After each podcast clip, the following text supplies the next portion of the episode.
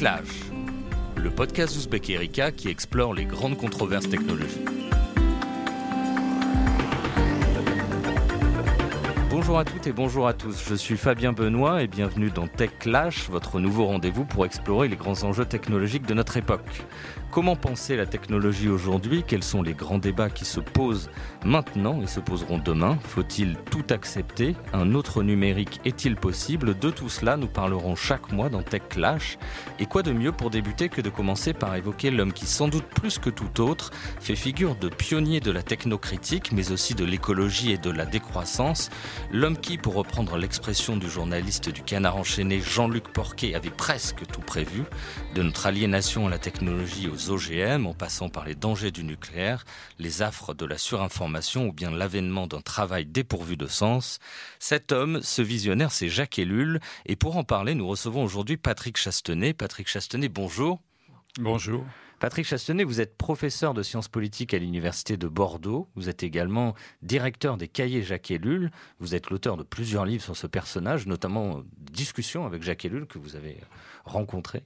Euh, et vous venez de publier une très instructive et très accessible également Introduction à Jacques Ellul aux éditions La Découverte. Alors avant de rentrer dans le vif du sujet et de plonger dans la pensée pour le moins foisonnante de Jacques Ellul, je vous propose d'abord de l'écouter quelques instants c'est un des aspects qui est très grave dans notre société, c'est que la technique, ayant détruit tout ce que l'homme considérait ou appelait le sacré, dans la nature, euh, etc., eh bien l'homme est spontanément amené à regarder la technique comme du sacré. C'est ça qui est, l'élément euh, extrêmement grave. Alors, le sacré autrefois était toujours dans la nature, et maintenant la nature elle est tout à fait désacralisée, et c'est la technique qui apparaît à l'homme moderne comme du sacré.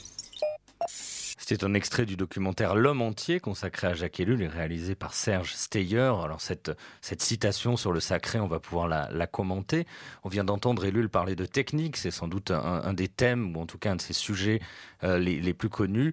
Mais vous rappelez dans votre ouvrage que Ellul est un homme multiple, penseur de la technique certes, mais aussi penseur de la propagande, de la politique, de la révolution et de l'écologie, dont l'œuvre peut se diviser, si on veut être un peu schématique, en, en deux grands champs théologiques d'un côté.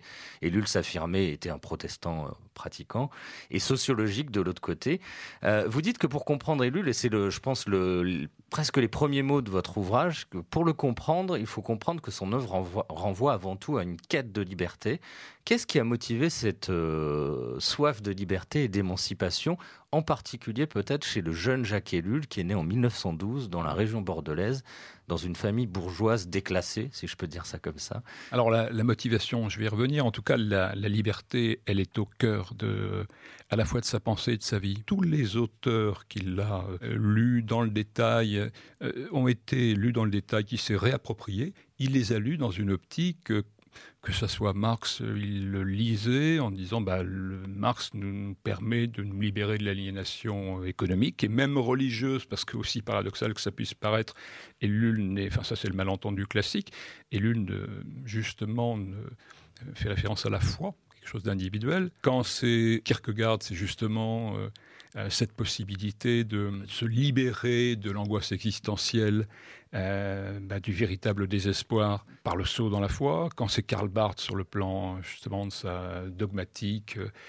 c'est le seul auteur qui lui permet de penser la liberté de l'homme libre dans la libre détermination de Dieu. Enfin, c'est toujours central, que ce soit sur vécu ou que ce soit euh, livresque. Et il le dit, c'est-à-dire que moi je n'ai fait que reprendre. Il m'avait dit au milieu des années 80 que euh, on ne pouvait comprendre euh, tout ce qu'il avait écrit et vécu, surtout parce qu'il n'y a pas assez écrit, vécu, pensé. on ne pouvait le comprendre que si on le référait à la liberté. Donc c'est central. C'est les grands écrits d'Ellul sur la technique qui vont venir euh, surtout après la Seconde Guerre mondiale, si, si je dis pas de bêtises. Je crois que la technique ou l'enjeu du siècle euh, paraîtra en, 1954. Euh, où il se situe avant cela Que fait-il? Je trouve cette image d'un Ellul remontant une manifestation à contresens est assez, est assez significative puisque vous présentez justement Ellul comme quelqu'un qui est à contre-courant, qui va mener, une, en tout cas dans cette première partie de sa vie, peut-être jusqu'à la Seconde Guerre mondiale, quelqu'un qui est à contre-courant. Quel type d'homme est-il? Que fait-il à ce moment-là? Oui, ben, je crois que pour le coup, c'est, il est là révolutionnaire. Euh, et même si, évidemment, faut s'entendre pour lui sur le sens du mot révolutionnaire, il est euh, là très minoritaire parce que il a déjà, euh, donc il va se rapprocher avec son ami Charbonneau de euh, la revue, mais c'est pas la revue en tant que revue intellectuelle qui les intéresse, c'est le mouvement de pensée. Bon, la revue, elle est fondée en décembre 1932 et assez vite, euh, je ne sais plus si c'est en 33, euh, exactement, ou juste un peu plus tard, euh, ils vont monter à, Paris. Pourquoi? Parce que le, personnalisme, là aussi, c'est pas en tant que philosophie, mais c'est peut-être euh, le mouvement qui exprime le mieux leur volonté de changer la, société de l'intérieur. Et là, ils ont déjà des propositions extrêmement radicales, c'est-à-dire que leur propos, c'est une critique parce qu'elle ne mérite pas d'être défendue de la démocratie parlementaire bourgeoise. Euh, évidemment, parce que c'est, euh, ça ne leur vient pas à, l'esprit une seconde. D'ailleurs, bon, globalement, là, c'est toujours à l'intérieur de la, de la gauche qu'il se situe. Donc aucune tentation, aucune tentation, n'en déplaise à ce que pu écrire Zif Sternel, bon, tout à fait respectable par ailleurs, que ces mouvements non conformistes des années 30 étaient des sortes de bouillons de culture du fascisme. C'est un non-sens dans le, cas d'Ellul. C'est-à-dire qu'ils ont euh, euh, là aussi un, tel besoin de liberté, donc il n'y a pas de fascination ni pour euh, les régimes marxistes-léninistes, ni pour les régimes fascistes, ni... Bon. Et ils sont effectivement à la, recherche d'une troisième voie. Et l'individualiste libéral de la bourgeois, ça ne leur convient pas le petit soldat, le petit militant politique, ça ne va pas non plus. Et donc, le personnalisme, c'est euh, bah, effectivement, le, ce n'est qu'un moyen, mais c'est une conception qui permet de penser l'homme euh, à la fois dans sa singularité et puis dans son lien avec les autres. Ça, c'était le, le point de départ. Et donc, ça va être, ils vont finir par, euh, d'ailleurs, s'autonomiser, si on peut dire. Donc, ça va être leur, euh, ces années-là, hein, elles vont être, elles vont être centrales. Et alors, ce qui est vraiment frappant, euh, c'est de voir comment, à cette époque, si on se reporte à leur directive pour un manifeste personnaliste, qui est déjà quand même un gros morceau, alors même si la diffusion a été tout à fait confidentielle, et là, j'ai à peu près des chiffres. Euh, bon, on ne peut pas évaluer l'impact, mais enfin, il n'est vraiment pas énorme. Euh, alors là, ce qui est stupéfiant, c'est que quand il rédige ce texte, et quand il me l'a donné, c'était, il avait marqué pour moi, je crois, 1935. Donc, ils ont 23 ans. Euh, Charbonneau, 25, et Lul, 23 le niveau d'ailleurs, le degré de maturité est absolument époustouflant quand on regarde ce texte. Et alors surtout, c'est la constance, c'est-à-dire que euh, pour, pour l'essentiel des propositions, c'est quand, quand euh, Ellul, à, 70 ans, publie Changer de révolution, on retrouve les grandes lignes euh, de, de, ce, qu'il pensait à 23 ans. Oui, oui ça c'est assez stupéfiant. Donc, euh, Ellul a été le contemporain d'intellectuels girouettes qui ont successivement épousé toutes les causes, c'est-à-dire euh, passant euh, bon, des régimes libéraux à des régimes fascinés par tel régime autoritaire, des socialistes devenant fascistes, des fascistes, et dans, tous les sens. Puis après, jusque dans les années 60-70, à l'époque où certains voulaient envoyer les Prochinois en Prochine, bon, il a vu toute une série.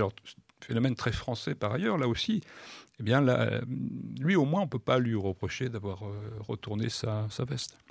Le, ce, manifeste, ces, directives euh, personnaliste, on va en reparler.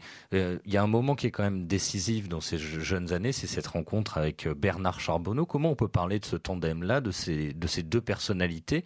Et puis quel est un peu leur, fond culturel, si je puis dire, à, ces deux jeunes hommes dans la vingtaine qui vont essayer justement de trouver une troisième voie entre une sorte de libéralisme et puis peut-être les, utopies collectivistes ou communistes? Oui, je crois que ça a marché tous les deux parce qu'ils sont très, très complémentaires. Euh, bon, Ellul, euh, d'ailleurs, avait une, grande admiration. Et puis, bon, moi, je sais, quand il me parlait de Charbonneau, il y avait son petit œil brillant, là, il était, euh, il était attendri. Et c'est une amitié aussi, ça c'est un bel exemple, cette amitié qui a, survécu à toutes les vicissitudes. Charbonneau, c'était plus, peut-être le moi, Ellul me disait, mais si j'avais pas rencontré Charbonneau, je serais resté un rat de bibliothèque. Ellul, c'est euh, le, fils unique qui passe ses, euh, oui, c'est qui passe son, temps. Alors bon, plus tard, hein, il va effectivement être obligé, euh, avec la crise économique, de donner jusqu'à 5 heures de cours particuliers par jour, plus ses propres études, plus bon. Mais euh, alors c'est un gamin des villes, même s'il va sur les docks à, Bordeaux, s'il va dans les marais là de Bruges, s'il il circule, il vadrouille. Et d'ailleurs même pour la question tout à l'heure sur la liberté, ah, c'est vrai qu'il y a deux modèles. Euh, quand on, a des, enfants qui adorent la liberté aussi, parce que justement euh, ils ont des parents qui, qui les contraignent, qui les serrent, etc. Lui, ça tient l'inverse, c'est-à-dire que les parents lui faisaient entièrement confiance. Il avait le droit dans les rues de Bordeaux, bon, c'était un autre Bordeaux là euh, qu'aujourd'hui, mais il pouvait aller euh, entre guillemets sans canailler. Euh, bon, d'ailleurs, il le raconte, il l'a fait. Puis bon. Il, une série d'anecdotes qui ne collent pas trop d'ailleurs avec cette image de, de puritain, de protestant un peu coincé que certains veulent, veulent lui donner. Donc le, tous les deux ont, bon, plus pour le goût de la, nature, euh, Charbonneau voulant lui faire euh, euh, éprouver le contact direct avec la nature, Ellul y mettant peut-être plus de rigueur dans la partie des, propositions, la proposition. Et quant à leur référence, Ellul disait toujours pour Charbonneau c'était c'était difficile de savoir ce qu'il avait lu. Pour Ellul, essentiellement, ça a été pour les, grands auteurs. Hein. Après, il y, a eu, il y a aussi Bernanos qui a compté, mais c'était euh, Kierkegaard, c'était Marx d'abord. Euh, il a dit que c'était le, un des trois auteurs, euh, sans doute, dont il avait lu l'œuvre intégralement. Et ça a commencé d'ailleurs par une rencontre fortuite. Un de ses professeurs à la faculté de droit avait parlé de Marx dans un cours. Finalement, il a trouvé dans Marx l'explication du chômage de son père, puisqu'il avait une grande admiration pour son père.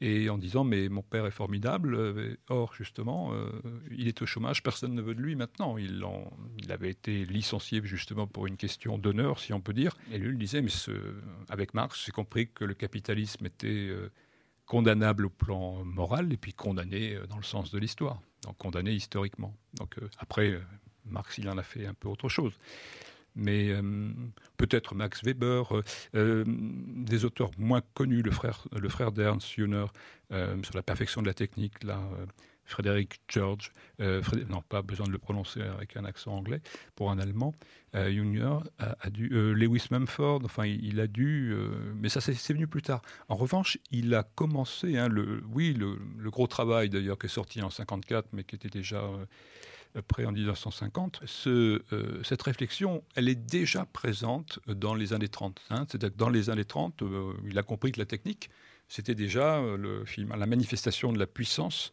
C'était ce qui permettait à l'État moderne de se renforcer, parce que à la ville de devenir inhumaine, au capitalisme et au capital, justement, lui aussi, de se renforcer, enfin, de faire en sorte que euh, finalement l'homme ne soit plus la mesure de son monde.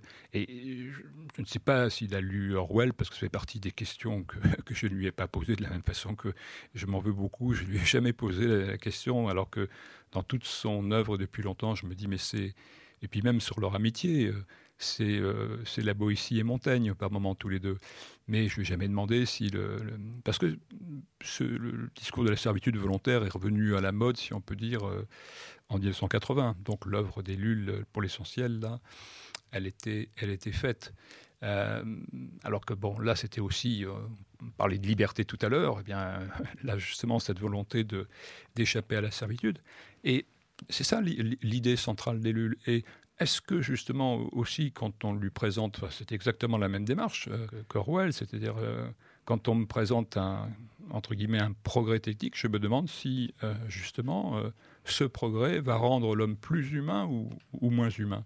Ben, en arrière-plan, c'est toute la, toute la démarche d'Ellul qui ne condamne pas la technique en tant que soi. On n'a rien dit quand on dit Ellul est contre le, le progrès technique. Non, c'est un historien, et ou même quand on dit Ellul est un réactionnaire. Bon, c'est ce qu'il a d'ailleurs. Euh, il est traité de Cassandre du, du café du commerce, euh, bon, bah, justement par le, le directeur d'EDF. Enfin bon, non, non, euh, Ellul ne, ne, voulait pas le retour à la, à la bougie, comme euh, non. En tout cas, cette rencontre avec euh, Bernard Charbonneau, c'est un moment assez décisif. On formait un, former un tandem qui, qui va durer, s'alimenter l'un l'autre. Euh, Charbonneau va le faire peut-être découvrir un peu plus le militantisme de terrain, l'action et le militantisme écologique, pour le, pour le qualifier ainsi. vous, vous, vous, faisiez référence à ça. Élu les Charbonneau montent à Paris, comme on, dit, comme on mhm. disait à, l'époque, pour se rapprocher de la revue Esprit qui a été fondée en 1932 par Emmanuel Mounier et qui cherche une troisième voie, voilà, humaniste entre le capitalisme libéral et les fascismes. Vous l'écrivez euh, tel mhm. quel dans, dans votre livre. Euh, donc dans un courant qui, est qualifié de personnalisme. En 1935, Charbonneau et Lull signent ce texte qui s'appelle Directive pour un manifeste personnaliste, qui est un texte clé, comme vous le disiez, qui renferme beaucoup déjà de, de ce qui va être la philosophie, euh, pour le dire ainsi, euh, et la pensée de Jacques Ellul. Qu'est-ce qu'il y a dans ce texte? Quelle vision du monde? Et comment on peut qualifier finalement Ellul? C'est un libertaire, c'est un anarchiste, c'est déjà un écolo, c'est un peu tout ça en même temps. que raconte finalement ces, directives pour un manifeste personnaliste? Ces directives, c'est un, c'est un long document et au passage qui permet aussi de, répondre à une critique récurrente euh, en disant mais critique, mais qu'est-ce qu'il propose? Bah, Déjà, au moins, c'est là, il y a, c'est facile à répondre parce qu'il y a un tiers de, de diagnostic, donc il y a un tiers de constat et il y a deux tiers de propositions. Et là, il ne faut pas euh, justement perdre de vue que euh, et Charbonneau ont écrit des livres, je dirais presque à défaut. Même si après, une fois que le métier que euh, s'était donné était justement bon, euh, d'enseigner, il aurait sans doute, euh, on va pas faire de la, rétro-histoire, il aurait sans doute écrit ce manuel d'histoire des, institutions. en revanche, il y a toute une série de livres qu'il n'a pas écrits. Euh, qui n'aurait pas écrit plus exactement. Et donc, euh, euh, le diagnostic, justement, c'est de voir que la société moderne n'est pas satisfaisante parce que c'est une société qui se caractérise par des fatalités, qui se caractérise par du gigantisme, qui se caractérise par de la concentration, qui se caractérise par finalement une volonté d'échapper à des contraintes naturelles, mais en fait elles sont remplacées par des, des contraintes qui sont encore plus, encore plus pesantes pour aller vite. Et puis, pour les, pour les propositions, hein, bon, je n'entre pas dans le, dans le détail, mais il y a déjà des, des éléments euh, extrêmement euh, euh, précis. Hein, par exemple, sur le. bon, la famille bourgeoise ne mérite pas d'être défendue. il faut à tout prix contrôler la, la publicité. Faut la, le, les prêts euh, à intérêt doivent être, euh, doivent être prohibés. Et il y a un peu la conclusion qui est justement, ben, finalement, quel modèle de société? Et ce modèle de société, c'est euh, pour que l'homme vive. Hein. Et c'est justement, ça passe par une cité ascétique. Alors, c'est vrai que le terme d'ascétisme, évidemment, fait peur, puisque, bon, aujourd'hui, on parlerait euh, éventuellement d'austérité conviviale pour, euh, pour parler d'une formule euh, plus contemporaine. Mais quand on rentre dans le détail, c'est ça. C'est l'idée que justement, alors là c'est écrit, c'est pas un texte académique, mais donc c'est un petit peu comme un tract, et c'est écrit comme cela, c'est de dire l'homme crève d'un désir exalté de jouissance matérielle, et il crève aussi justement d'être privé de cette jouissance. Hein. Et donc c'est vraiment un appel à bah, une réduction. Alors ce qui est très intéressant ensuite, c'est bon d'ailleurs un historien canadien a considéré que c'était la première proposition de réduction, de limitation volontaire de la croissance économique moderne. Et je pense qu'effectivement c'est vrai, puisque elle intervient en 1935. Euh, c'est sûr qu'on.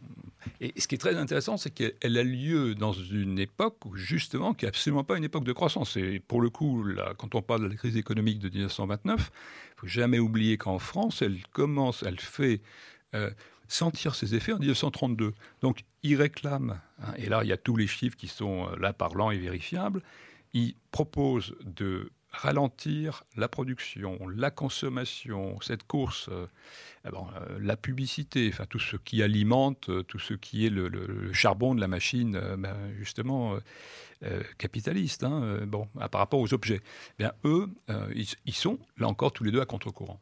C'est euh, une sorte de précurseur de la décroissance. Euh, il utilisait ah pas ce, ah euh, ce, mot-là à l'époque, ah mais il y a cette idée-là. Ah oui, oui, je crois que là, réellement, tous les deux, d'ailleurs, sont précurseurs de, l'écologie et de la décroissance. Alors après, il y a des, justement, sur l'écologie, il y a justement toute une série de, choses à dire, puisque il ne souhaitait pas que l'écologie politique se transforme en parti politique. Il trouvait que, et on ne peut pas dire de ce point de vue-là qu'il qu a eu tort, parce que l'explication, en tout cas, Ellul, moi je me rappelle très bien l'avoir interviewé euh, euh, au milieu des années 80, sa réponse est de dire, mais non, parce que si euh, le, les écologistes rentrent sur la scène électorale, il va y avoir une écologie de droite, une écologie de gauche, une écologie du centre, une écologie de centre-droite, centre-gauche et même d'extrême. Eh bien oui, euh, reprenons les scrutins, etc.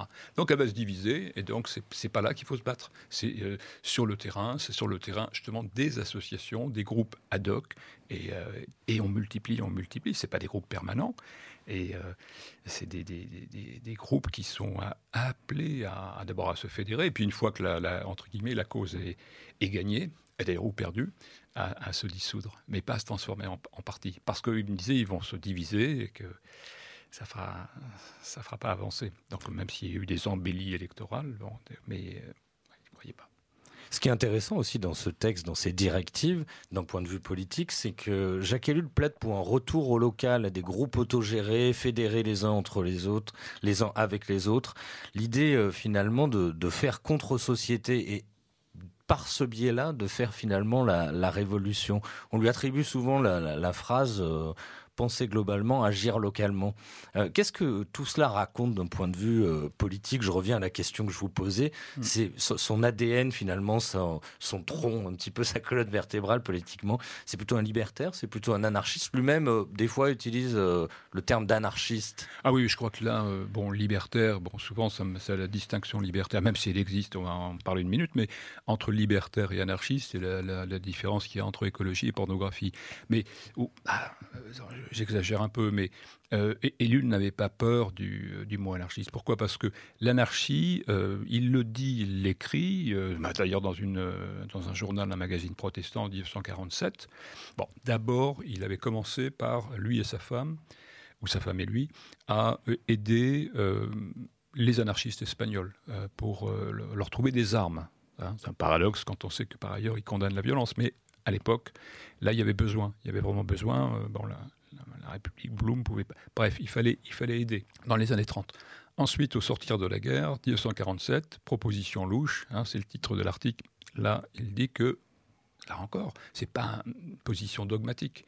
Il dit à l'heure actuelle, euh, les partis étant ce qu'ils sont, l'État étant ce qu'il est, euh, et là on sort, on a eu deux guerres mondiales. Bon, donc il analyse, lui, en historien, un phénomène. Et pour lui, plus l'État moderne combiné avec la technique moderne, il n'y a pas de critique de la technique en soi. Les deux combinés, ça fait des États molocs, ça fait euh, des, entre guillemets, des monstres, et, l'homme est écrasé. Donc pour répondre à, cela, eh bien, donc c'est euh, l'anarchie. Et par la suite, euh, mais je dirais que le, drapeau noir, c'est encore un drapeau, pour citer Léo Ferré,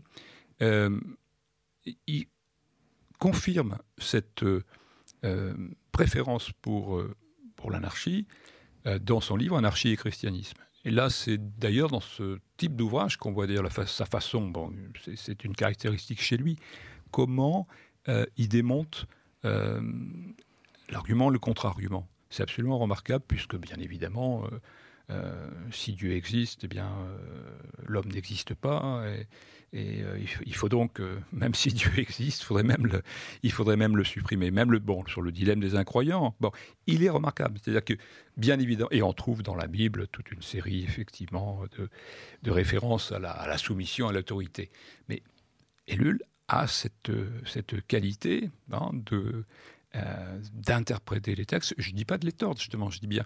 Et pour lui, ça a toujours été, euh, là aussi, une, une, constante. Et quand j'ai parlé tout à l'heure du, drapeau, euh, ce qui, le sépare de ses amis anarchistes, c'est que lui, il considère que ben, l'homme étant ce qu'il est, la, la société anarchiste, elle n'est pas de ce monde.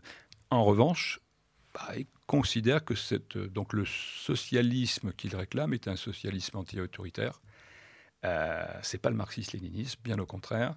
Donc, euh, en effet, évidemment, on parlait tout à l'heure des auteurs euh, qu'il avait lus. Bah oui, il a lu les, auteurs anarchistes. Mais une fois encore, en termes de méthode, il préférait la, rigueur de la méthode de Marx, hein, et puis d'un certain Marx qu'il a lu aussi, d'ailleurs dans une optique libertaire. Alors, le, mot est, et euh, piégé. Euh, pourquoi j'ai eu des réticences à le...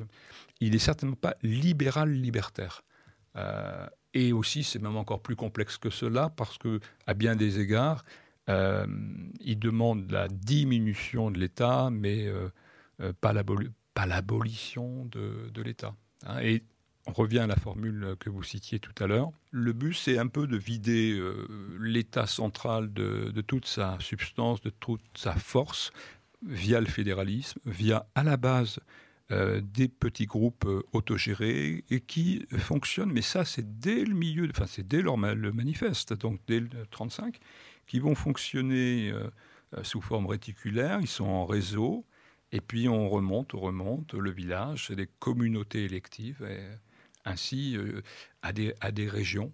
Et, il faut, et puis l'État garde euh, le minimum de ses fonctions régaliennes, euh, mais il sera encore, encore un peu plus audacieux, je dirais, d'en changer de révolution en, en, 1982. Cet ADN, finalement, cette, ce fond intellectuel anarchiste de, Jacques Ellul, ça ne va pas l'empêcher pour autant de, de, tenter une brève incursion dans la politique? Dans un parti politique. Après-guerre, la période de la, de, la, Seconde Guerre mondiale va être une période de retrait un petit peu. Il va être euh, mis au banc de l'université et retourné un peu à la terre, si je peux dire ça euh, rapidement, tout en étant résistant et il sera considéré comme injuste euh, à l'issue de, ce conflit. Au sortir de la guerre, justement, il, s'engage et il essaie de... Il mène campagne pour les législatives avec l'UDSR, l'Union démocratique socialiste de la résistance, une formation dans laquelle il y a François Mitterrand notamment euh, euh, dans ses effectifs. C'est un peu une, douche froide qui scelle un peu finalement son, rejet de la politique définitivement, euh, cet épisode des législatives, cette incursion en politique au sortir de la Seconde Guerre mondiale? Ben là, vous me dites beaucoup de choses, parce qu'il faut remonter en arrière. Là, Ali, il est dans la résistance, donc dans le groupe combat, dont le mot d'ordre, le slogan, c'est passer de la résistance à la révolution. Et en effet, euh, quand il s'engage là dans le, bon, c'est plus encore une question de circonstance, dans l'UDSR, qui était une espèce de un petit parti charnière, surtout très composite. Hein. Il y avait des gaullistes, il y avait des socialistes, bon, il y avait des modérés, euh, genre euh, François Mitterrand. Mais c'était surtout parce que cette organisation, enfin ce parti était, parce que ce parti était soutenu, c'était localement le parti de la résistance, puisqu'il était soutenu par le mouvement de libération nationale, c'était celui que soutenait Ellul, et puis euh, l'OCM, l'Organisation civile et militaire. Donc euh, voilà, et, il se présente, et là en effet, alors et il, se pique au jeu. Ça, a été la seule fois. Hein. Il avait, bon, il m'avait dit qu'il avait voté en 36, qu'il avait euh, voté évidemment Front Populaire. mais après, s'est entendre. Donc, il s'est présenté la liste a fait moins de 5%. Et puis surtout, il a vu le retour en force des partis traditionnels. Donc là, ceux qui avaient. Euh, et donc, euh, pas de révolution. Et donc, il a. Euh, et puis, il y avait quand même aussi une autre, une autre expérience qui a compté. C'est qu'il a été pendant six mois, et non pas deux ans comme on le lisait pendant longtemps, six mois à la mairie de Bordeaux, mais c'était une délégation municipale, hein. c'était provisoire. L'équivalent du préfet l'avait nommé comme personnalité. Bon. Et là, il a vraiment vu qu'en réalité, les politiques étaient là pour euh, occuper le devant de la scène, qu'en réalité, c'était les bureaux. Alors, ironie de l'histoire d'ailleurs, à, Bordeaux comme ailleurs, pour l'essentiel, c'était les mêmes fonctionnaires qui avaient servi Vichy euh, qui servaient désormais la, République. Hein. Donc, euh, bon, il a compris aussi que, bon, sur l'essentiel, les décisions, bah, lors du conseil municipal, elles avaient été prises en amont et que, bon, les, les élus, quand même, se contentaient souvent de de confirmer euh, les décisions prises. Donc là, ça, amène aussi une critique de la bureaucratie, mais elle est euh, inséparable hein, de la bureaucratie technicienne. Il va garder un, regard très sévère finalement sur le monde politique, les partis politiques et la politique, comme on a tendance à la qualifier. Vous citez une, une formule, justement, une phrase qu'il a, qu'il a prononcée. Euh, le politique, c'est l'art de généraliser les faux problèmes, de donner de faux objectifs et d'engager de faux débats, dit-il. Euh, voilà, c'est une façon, d'une certaine manière, de balayer tout ça d'un revers de la main. Euh, après-guerre, quelques années après, un, certain moment après, il va commencer à livrer. C'est aussi ses grands, ses grands opus sur la technique. On, va en parler. C'est une des dimensions majeures de, de, sa pensée et de son travail intellectuel. La technique ou l'enjeu du siècle en 1954, le système technicien 1977, puis le bluff technologique des années encore plus tard, en 1988. Toujours attaché à la liberté, il va considérer que la technique est la principale menace sur la liberté de l'homme, euh, et surtout que l'homme est devenu l'instrument de ces instruments. C'est une formule qu'on peut retenir. Avant d'en discuter, je vous propose de l'écouter quelques instants sur l'autonomie de la technique, qui est une de ses idées forces, une de ses idées maîtresses. La technique, euh, c'est euh, en définitive un ensemble de procédés, un ensemble de moyens, et, qui est caractérisé par euh, l'efficacité. La technique est devenue un système, c'est-à-dire que toutes les techniques sont euh, corrélatives les unes aux autres, sont liées les unes aux autres, euh, et que la technique est devenue euh, une puissance autonome, c'est-à-dire qu'elle ne dépend plus des volontés, des décisions de l'homme. la technique se développe par elle-même et pour elle-même. De, quoi parle Jacques Ellul quand il parle de technique pour, pour préciser, à commencer peut-être par ça, ce n'est pas la technologie, ce, pas, ce ne sont pas les machines. De quoi parle et puis, qu'est-ce qui l'a amené finalement à s'intéresser à cette question? Est-ce qu'il y a eu un déclic qui l'a amené à, penser ce rapport euh, euh, du monde, de l'homme à la technique? Oui, là, c'est très riche également.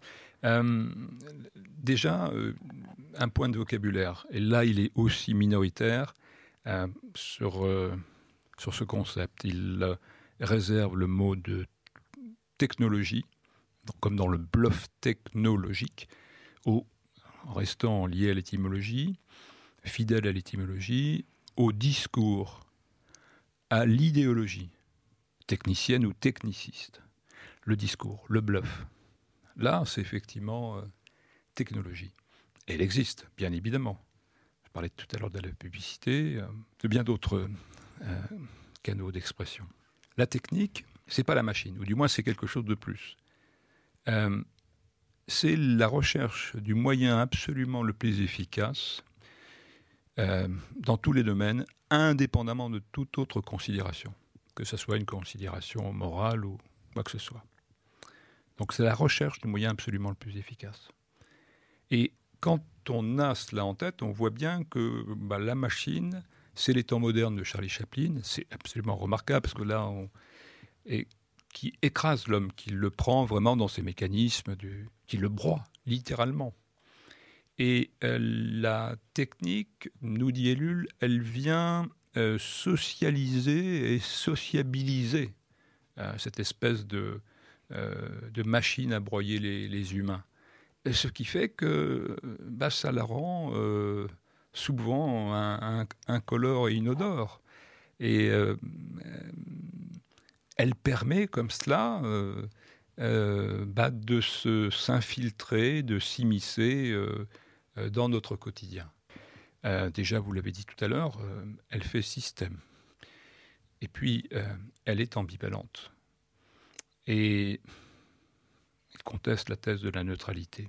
Si elle fait système, bah déjà, ça veut dire qu'on ne peut pas séparer et si on parle aussi d'unicité, qu'on ne peut pas séparer un élément technique de l'autre.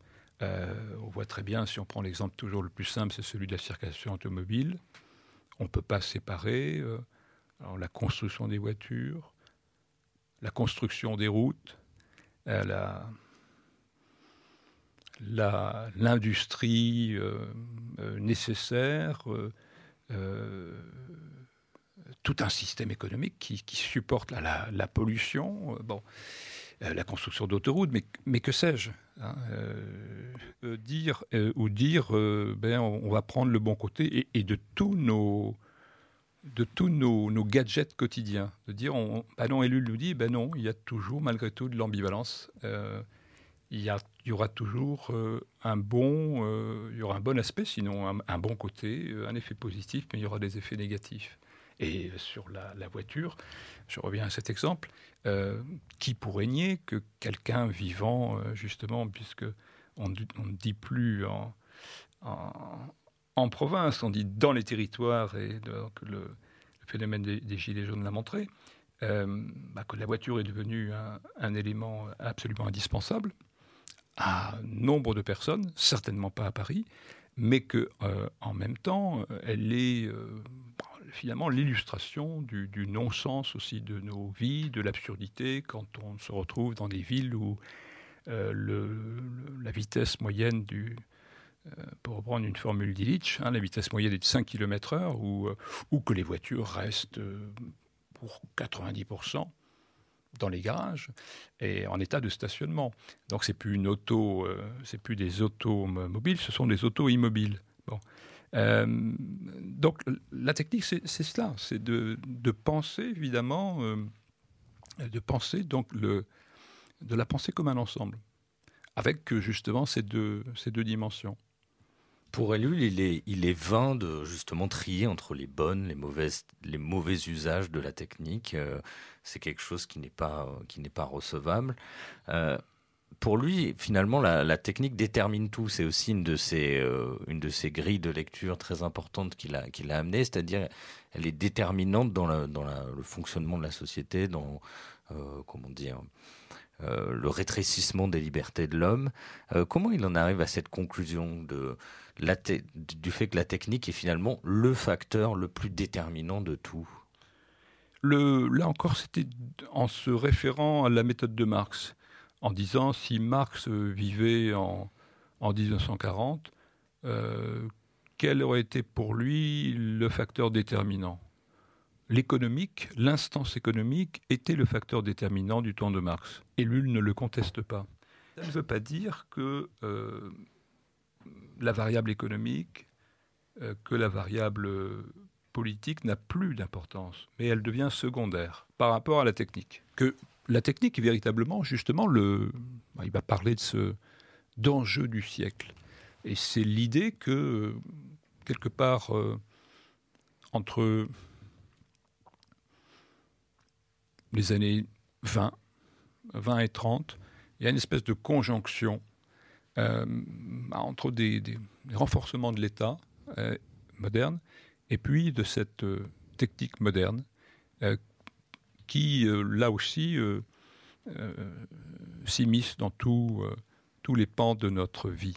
Et ce faisant, elle, elle rend homogène, elle rend commun des régimes qui, par ailleurs, sur le plan politique, donc sur le plan téléologique, euh, sont radicalement opposés, sont même en conflit. C'est-à-dire que il, verra exactement aussi bien dans le régime euh, marxiste-léniniste, dans le, euh, communisme soviétique, la poursuite aussi d'une politique de puissance, comme il la trouve également aux États-Unis. Donc, de ce point de vue-là, c'est et même dans les démocraties parlementaires, même dans le fascisme, même dans le nazisme, c'est c'est le point commun. Il y a cette idée euh, d'ailleurs de, rejeter euh, euh, cette, notion de puissance, cette politique de puissance qu'on retrouve d'ailleurs déjà en, germe dans ces, jeunes années. on peut, on peut l'écouter quelques instants sur ce thème quand il dénonce un peu l'hybris de l'homme, ce désir de puissance. Si l'homme continue à n'avoir qu'une idée, c'est la puissance. Et on lui donne les moyens de cette puissance, il va l'utiliser euh, le plus rapidement possible. La technique ne supporte pas qu'on la juge. C'est-à-dire, les techniciens ne supportent pas qu'on porte un jugement éthique, moral, sur ce qu'ils font. Et pourtant, porter des jugements éthiques, des jugements moraux, des jugements spirituels, c'était ça, la plus haute liberté de l'homme. Or, je suis privé de ma plus haute liberté. C'est-à-dire que je peux faire, moi, tous les discours que je veux sur la technique, les techniciens, ça leur est complètement égal. Ils ne changeront rien à euh, ce qu'ils sont en train de faire, ce qu'ils ont décidé de faire et ce qu'ils sont conditionnés à faire. Car le technicien n'est pas libre, il est conditionné. Il est conditionné à la fois par son éducation, par les pratiques qu'il a, et puis par l'objectif à atteindre. Il n'est absolument pas libre dans l'exercice de sa technique, il fait ce que la technique exige. Voilà pourquoi je pense qu'il y a un conflit entier entre la liberté et la technique. On vient de l'entendre, Ellul reste attaché à la liberté de l'homme qu'il considère euh, aliéné dans le monde moderne par la technique. Euh, on retrouve toujours ce prisme de la liberté chez Ellul. Alors son œuvre, sa réflexion sur la technique est, est assez ample. Il y a trois ouvrages et puis de de nombreux articles sur ce sujet. Euh, selon vous, qu'est-ce qu'il faut retenir finalement? Qu'est-ce qu'il a apporté en la matière euh, quant à cette réflexion sur la technique? Est-ce que c'est l'autonomie de la technique qui est l'idée peut-être majeure à retenir? Qu'est-ce qu'il faut retenir? Et puis qu'est-ce qui peut nous parler un petit peu aujourd'hui de, cette pensée de la technique euh, de Jacques Ellul? C'est une question à, à 1000 euros. Ah oui, c'est vraiment une question à 1000 euros moi, qui m'effraie parce que je ne sais pas si je vais gagner. Mais euh, moi, je sais que, enfin, vraiment, à titre personnel, euh, il n'y a pas un sujet, mais enfin, si, il y en a. Ça, c'est une formule. Il y en a évidemment. Mais euh, moi, il me donne une, grille de lecture, mais vraiment, je pense, et d'ailleurs certains l'ont fait dans ce, dans ce sens, hein, mais je pense à des, bon, des publications, pour interpréter les phénomènes de, par exemple, de, de propagande dans les démocraties euh, contemporaine. Pour, euh, on l'a vu aussi bien, euh, bon, la formule avait été employée dans le cadre du sang contaminé, mais on, retrouve des, phénomènes comparables dans l'affaire du Mediator. Ellul a quelque chose à nous, dire sur des questions comme ça sur le, dérèglement climatique, sur les questions des, sur l'homme-violence de la technique, sur les questions des sites Céveso, euh, des risques encourus, que nos sociétés sont, des sociétés du risque, il l'a dit, et des, euh, des, sociétés caractérisées justement par l'accélération et par l'accélération de la technique. Ça, il le dit déjà euh, dans les années 50. Donc, sur tout ce qui est manipulation génétique, moi je sais que lui, il était préoccupé, parce que parmi les, sources que j'ai oubliées tout à l'heure, euh, évidemment, euh, aussi bien Charbonneau que lui avait lu Le meilleur des mondes d'Huxley. D'ailleurs, très souvent, d'ailleurs, la, pensée d'Ellul, finalement, c'est pas forcément le Big Brother d'Orwell, c'est des fois beaucoup plus le meilleur des mondes. D'ailleurs, souvent, il dit, mais oui, euh, il n'y a pas de problème, l'homme dans dans les sociétés, d'ailleurs, on va revenir à la liberté, l'homme dans nos sociétés, euh, bah, euh, oui, il est satisfait en termes de, bonheur, ça, va mieux, enfin, les, conditions matérielles sont là. Par contre, il n'est pas libre.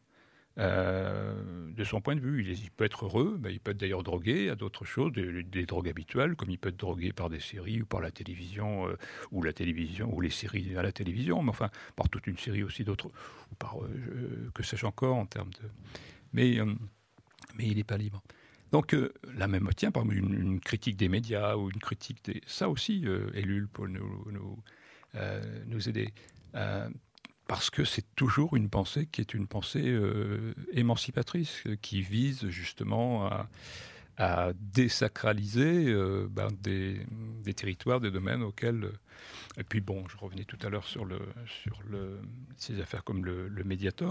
Euh, cette formule, la responsable mais pas coupable, par exemple, ça aussi, c'est quelqu'un qui nous aide à, penser le fait que dans la décision politique, eh bien encore, c'est souvent le, règne de, l'expert et que le euh, le ministre est souvent là aussi pour euh, ah ben, un peu pour signer mais euh, pas pour, euh, pour choisir ni pour impulser une, une politique. L'histoire a finalement donné raison à Jacques Ellul à sa pensée sur la technique et cette idée que la technique est le facteur le plus déterminant dans nos sociétés, qu'elle aliène l'homme, c'est-à-dire quel, quel regard il jetterait aujourd'hui sur, sur un monde, euh, sur le monde des GAFA, des Google, des Facebook, des Amazon, des Apple. ça, a donné raison finalement à, Jacques Ellul et ça redonne d'ailleurs de l'actualité à, à sa pensée selon vous? Alors là, je crois que pour les GAFA, euh, il aurait là la concentration, le condensé de tout ce qu'ils détestent. Parce que là, c'est à la fois l'intrusion, c'est le contrôle, enfin en tout cas toujours au moins euh, au plan virtuel. C'est une puissance démultipliée. Euh, c'est des fois d'ailleurs tout simplement une supériorité euh, déjà euh, à l'égard des États, à l'égard de leur PIB, de leurs moyens.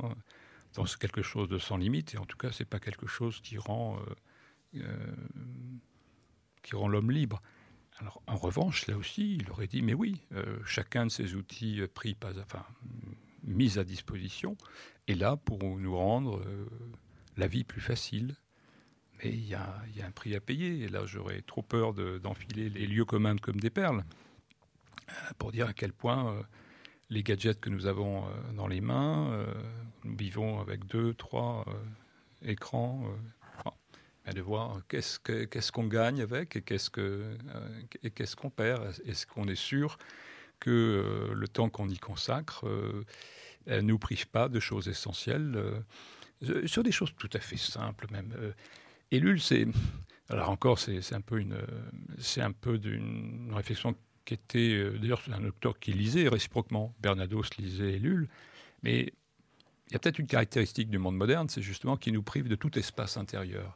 Et ça, c'est quelque chose qui est, commun à Ellul.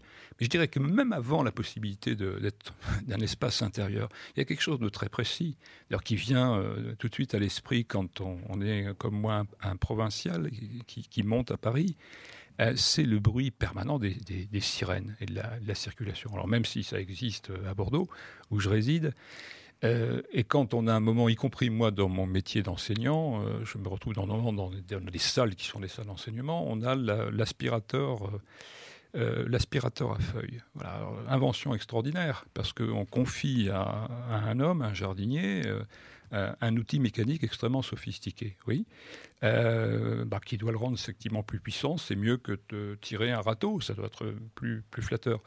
Euh, bon, déjà, ça supprime, des bras, comme tous les phénomènes de mécanisation, ça c'est aussi une chose, et ça engendre. Euh, donc, c'est-à-dire que trouver un espace tout simplement de silence. Parce que si on veut, on peut parler d'espace euh, déjà intérieur, c'est vrai. Ben oui, mais il faut déjà commencer par trouver le silence.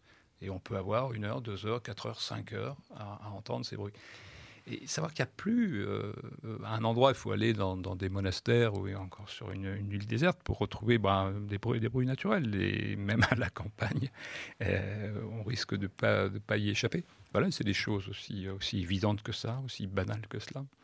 Justement, ce qui structure la pensée de la technique chez Ellul, c'est cette rupture avec la nature. On l'entendait tout, à l'heure en début d'émission, c'est-à-dire ce sacré transféré de la nature à la technique. C'est une ligne euh, structurante dans, la façon dont il, envisage cette question technique, c'est-à-dire l'homme qui s'éloigne de la, de la nature. Et puis vous parliez de, à l'instant de la ville, qui est un peu pour lui la forme peut-être euh, mm. paradigmatique, euh, pour le dire comme ça, de cette société moderne régie par la technique. Oui, alors justement, il a une analyse très, une analyse très, très complexe de la, de la ville, euh, d'ailleurs qui là se double d'une analyse euh, théologique, sur le plan théologique, puisque en tant que chrétien protestant, il rappelle d'ailleurs que bon, c'est pas le retour, hein, c'est pas le retour au, pour le coup, c'est pas le retour à la terre, mais c'est pas le retour au paradis terrestre, ce que promet Dieu. Le Dieu des chrétiens, c'est c'est une ville c'est Jérusalem, c'est une Jérusalem céleste. Donc il n'y a pas chez lui la condamnation de la Bible. Ça, c'est des, thématiques très anciennes, toute une série d'auteurs qui vont, on retrouve ça d'ailleurs chez Rousseau. C'est évidemment beaucoup plus, beaucoup plus complexe que cela. En revanche, oui, c'est vrai qu'il y a bon, des, phénomènes qu'Ellul euh, tôt, là, euh, avant les années 50 et dans les années 50, euh, faisant que, bah, avec le rythme des les 3-8, euh, question d'éclairage, c'est des questions sur lesquelles on revient maintenant, sur euh, les, éclairages dans les villes. Bah, et lui, il avait déjà posé ces questions, prévoyait déjà que en gros, dans nos villes, il n'y aurait jamais plus de différence entre le jour et la nuit. Et ça, maintenant, on y revient. On, on parle de ça. Il y a des groupes, d'ailleurs, comme je ne vous apprends rien, qui euh, se mobilisent sur ces, sur ces questions. Et quand il en parle, c'est une vision un peu cauchemardesque, euh, dystopique pour lui euh Alors, il y a, oui, c'est pour ça que je le disais tout à l'heure, c'est vrai qu'il est souvent, quand même, beaucoup plus dans encore le meilleur du monde que chez Orwell. C'est pour ça que, bon, moi je pense qu'évidemment, il, a lu les, dystopies, mais c'est pas nécessairement le monde qui nous, qui nous décrit. Parce que c'est vrai que si on est euh, bon, un pur matérialiste, on peut très bien, euh, je pense qu'il le conçoit comme ça, trouver que finalement tout va bien, parce qu'on trouvera bien une solution sur tous les sujets. Et ça, c'est le credo, parce que tout à l'heure on parlait aussi de, bluff technologique. Et lui nous dit que euh, bon, la croyance, et ça c'est un nouveau sacré, que la croyance, l'idéologie techniciste, c'est nous persuader que de toute façon, euh, on trouvera bien toujours une solution, que ce soit pour le nucléaire, que ce soit pour les déchets, que ce soit pour le climat, surtout pour, ça, pour le climat. Il va y avoir. Et d'ailleurs, c'est ça marche. Moi, je suis frappé quand euh, j'écoute euh, sur le service public à la radio des, témoignages des gens qui sont en train de faire la queue là pour enregistrer leur bagage à l'aéroport. Mais c'est mot à mot ce qu'ils disent. On a l'impression qu'ils ont lu Ellul hein, ou quelqu'un d'autre. Mais là, je euh, sur un autre sujet. Euh, donc c'est vraiment l'idée que la technique pourra nous sortir des problèmes qu'une autre technique a créés euh, précédemment. C'est vraiment, on est dans, la, dans une démarche pour le coup religieuse, c'est vraiment un acte de foi. Et Ellul, ce qu'il qu'il appelait la loi de Gabor, nous montre, et je repense d'ailleurs aussi à toutes les questions éthiques, c'est de nous dire, et il nous rappelle qu'on pourra toujours créer des comités éthiques. Hein. tout ce qui est techniquement réalisable, eh bien, sera fait. Tout ce qui est faisable techniquement bah, sera fait. Et euh, parfois, c'est, euh, ça se transforme, euh, tout ce qu'il est possible de faire doit être fait avec un impératif. il y a ce type de déclaration, bah, notamment chez certains élus hein, de, la, République. Puisque le, ça existe, eh bien, allons-y. Donc, jusqu'au clonage. Et, quand le clonage humain sera possible aussi, ben, limite, pourquoi pas Et pour le plus grand bien. Bon, comme il y a cette cet homme, cet Américain, je crois, qui en est à, je crois que c'est une centaine, il s'est fait euh, implanter une centaine euh, de différents implants pour l'augmenter. Donc Là, évidemment, Ellul, pour lui, c'est pas ça. Là, on se trompe de, de, direction. Est-ce qu'il est, seul à, formuler ces, ces pensées-là, Jacques Ellul, au moment où il publie successivement, bon, avec dix ans d'intervalle hein, entre, entre chaque livre, euh, cette trilogie sur la technique? Il dit lui-même qu'il est difficile de critiquer la technique, d'avoir un discours critique, que ce n'est pas mal vu. Est-ce qu'il est un peu seul à prêcher dans, dans, le désert euh, lorsqu'il publie ces, ces, ces trois essais qu'on redécouvre aujourd'hui, qu'on cite beaucoup aujourd'hui, mais qui à l'époque sont d'ailleurs euh, mieux perçus, mieux accueillis outre-Atlantique euh, qu'ici en France? Alors vous savez, je crois qu'il y avait, alors je ne sais plus, je l'ai cité dans le livre, une, une citation de Gunther Anders qui, en France, et on peut le dire aussi dans le monde, là aussi bénéficie maintenant d'une certaine redécouverte, mais euh, on ne peut pas dire qu'il ait été aussi forcément euh, toujours dans le courant dominant, hein, comme Ellul, ils ne sont pas dans le courant dominant, dans le mainstream, c'est dans la pensée mainstream, c'est le moins qu'on puisse dire, puisque justement Ellul était bah, le contemporain vraiment de, bon, même le, même le, concept hein, progressiste. Et euh, il faut être un progressiste, bon, sinon on est un réactionnaire. Et euh, Anders disait quelque chose en substance, qu'il fallait donc un, courage extraordinaire pour remettre en cause la, primauté de la, technique dans nos, sociétés. Donc là, je pense qu'il a vraiment été un, solitaire sur cette, euh, question. Euh. il a touché à des choses absolument essentielles qui sont inacceptables. puisque bon, l'idée de tout un chacun, c'est que la technique n'est qu'un instrument, et que c'est un instrument dans la main de l'homme et puis que la technique est neutre. Enfin, le lieu commun le plus partagé, c'est de dire, mais enfin, on, peut citer toutes les techniques. On dira, mais finalement, ça revient à quoi? Ça revient à un couteau ou ça revient euh, une clé à molette. Hein. Une clé à molette, on répare un boulon. Un, couteau, on peut découper une part de tarte ou on le plante dans le dos du voisin. Donc en fait, le, problème, c'est l'homme. Quoi. Bah oui, mais ça colle pas, ça. Bah, par exemple, sur la, voiture, bah oui, le bon usage de la voiture. Bah d'accord, mais, mais enfin, si on construit des sociétés, on construit pas que des voitures, on construit des sociétés fondées sur la voiture. Alors quel va être le bon usage? Qui va définir le bon usage? Non, il était, il était seul. Euh, il, a il était seul. Euh, sur toutes ces questions, il, touche à des choses fondamentales. C'est-à-dire que c'est l'idée que. Et lui inverse les choses. Il dit finalement, c'est pas la.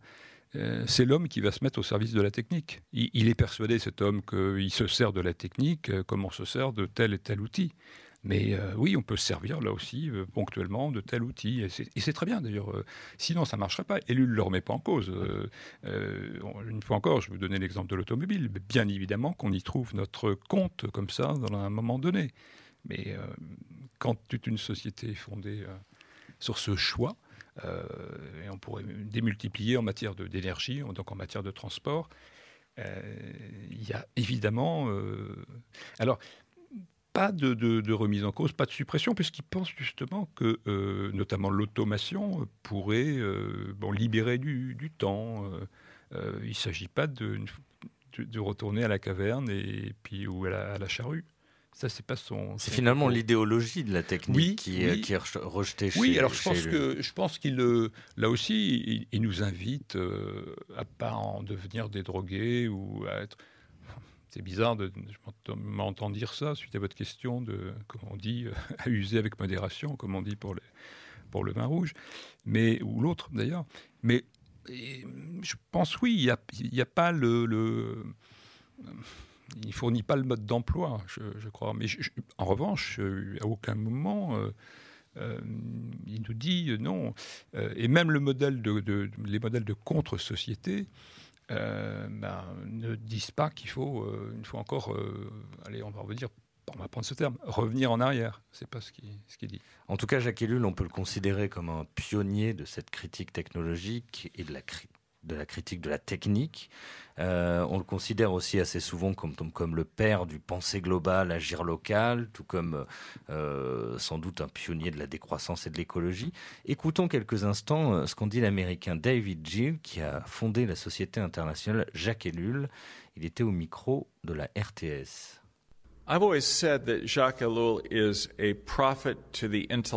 J'ai toujours dit que Jacques Ellul est un prophète pour les intellectuels, non pas un prophète pour les masses. Et quand je dis prophète, je sais que la famille Ellul résiste à cette idée et que Jacques Ellul a dit Je ne suis pas un prophète. Mais il utilisait ce mot dans le sens étroit de prophète biblique, alors que nous l'entendons de manière plus large. Un prophète est une personne qui amène un message et brouille les cartes, redéfinit les choses sans arriver avec une philosophie cohérente et, complètement articulée, contrairement au professeur qui enseigne une pensée cohérente et systématique. philosophy, you might say. Whereas a teacher, by contrast, is somebody who teaches a coherent, kind of systematic whole. Well, Elul is more the prophetic type than the teacher type.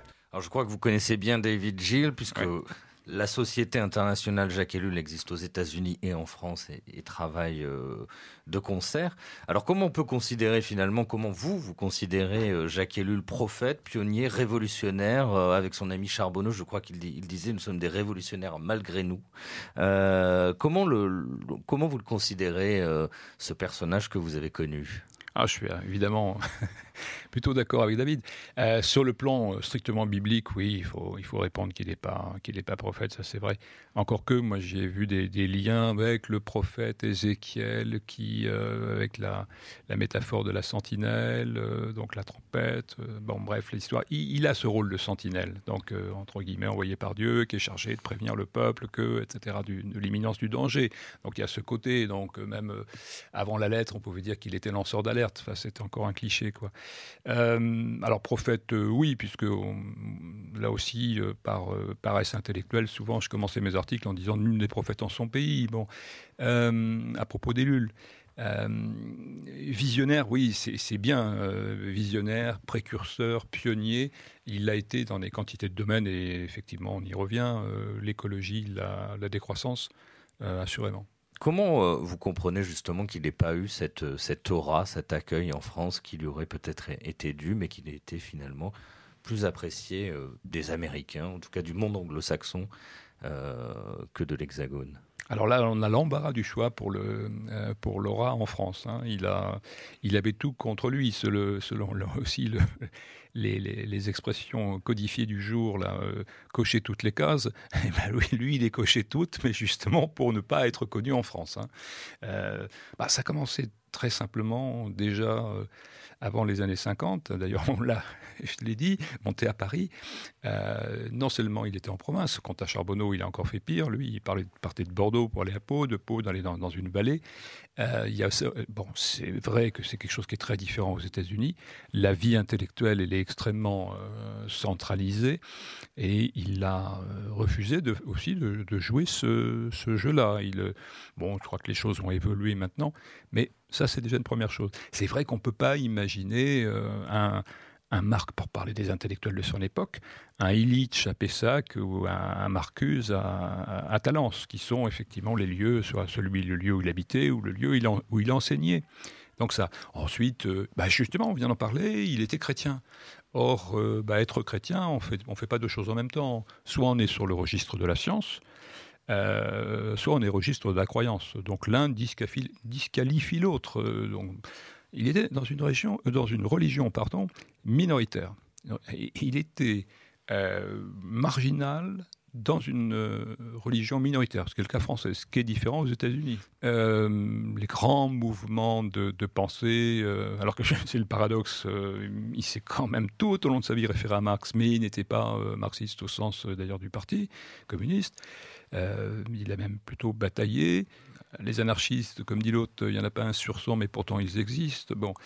Euh, il a aussi une minorité politique et qui plus est, euh, il ne cherchait pas euh, à vivre son anarchie Enfin, euh, il a manqué de chapelle finalement. Mais, pour mais ce qu'il n'en voulait pas, mais c'est en plus, c'est que justement, je repense à même tous les intellectuels, même que j'ai cités, et puis d'autres que je n'ai pas cités, euh, qui ont effectivement créé. Euh, mais Ellul, alors sa leçon, c'est vrai que je reviens.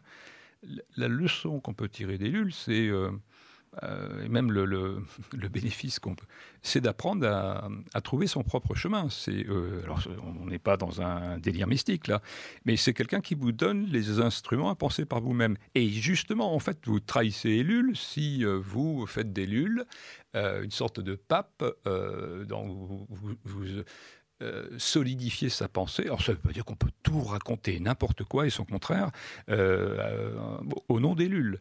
Mais ça veut dire que Ellul ne voulait pas être le gourou, le chef, créer un mouvement et, même d'ailleurs avoir des, disciples, en tout cas au sens académique, d'avoir bon, ce qu'ont fait ses, collègues. Hein. c'était. Le, c'était de se reproduire, et à commencer d'ailleurs par celui qui, parlait beaucoup de reproduction euh, sociale. Eh ben, il, a réussi, lui, à se reproduire.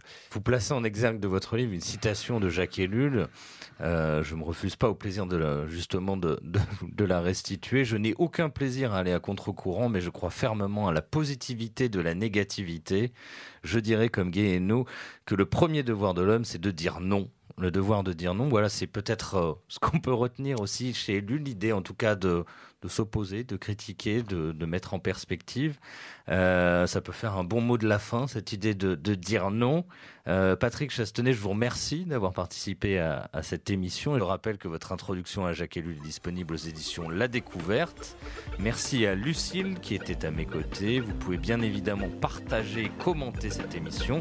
Et je vous dis à bientôt pour un nouvel épisode de Tech Clash. À très vite.